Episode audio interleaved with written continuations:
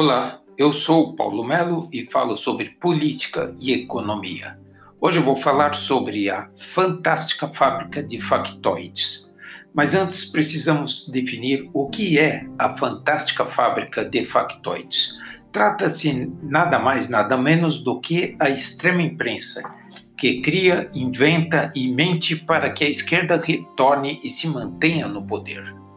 Não é um veículo especificamente nem outro. São todos da grande imprensa que unidos trabalham para criar factoides contra o presidente Bolsonaro e veicular de forma sincronizada em suas publicações. Os principais veículos que compõem a fantástica fábrica de factoides são Veja, Globo, Folha de São Paulo, Estado de São Paulo, Isto É, Época TV Cultura, principalmente com o programa Roda Viva, Band News e etc. O que mais causa indignação na população é a deslealdade intelectual da extrema imprensa, que pensa que somos idiotas para acreditar em seus factoides. Você pode me perguntar, mas quem disse que a extrema imprensa é de esquerda? Aqui usamos uma técnica de análise que se chama Por seus frutos vos conhecereis. Basta analisarmos os frutos da extrema imprensa para termos certeza de seu viés esquerdista.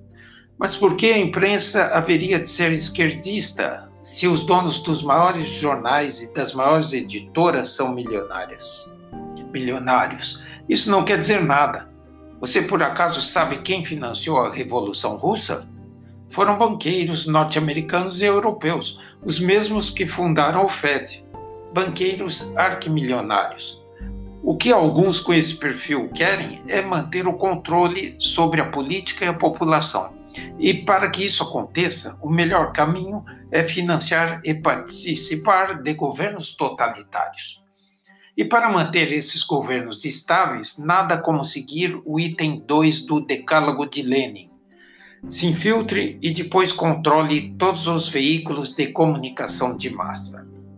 É por isso que está acontecendo esses disparates por aí, e é por isso que a população resolveu chamar a extrema imprensa agora de a fantástica fábrica de factoides.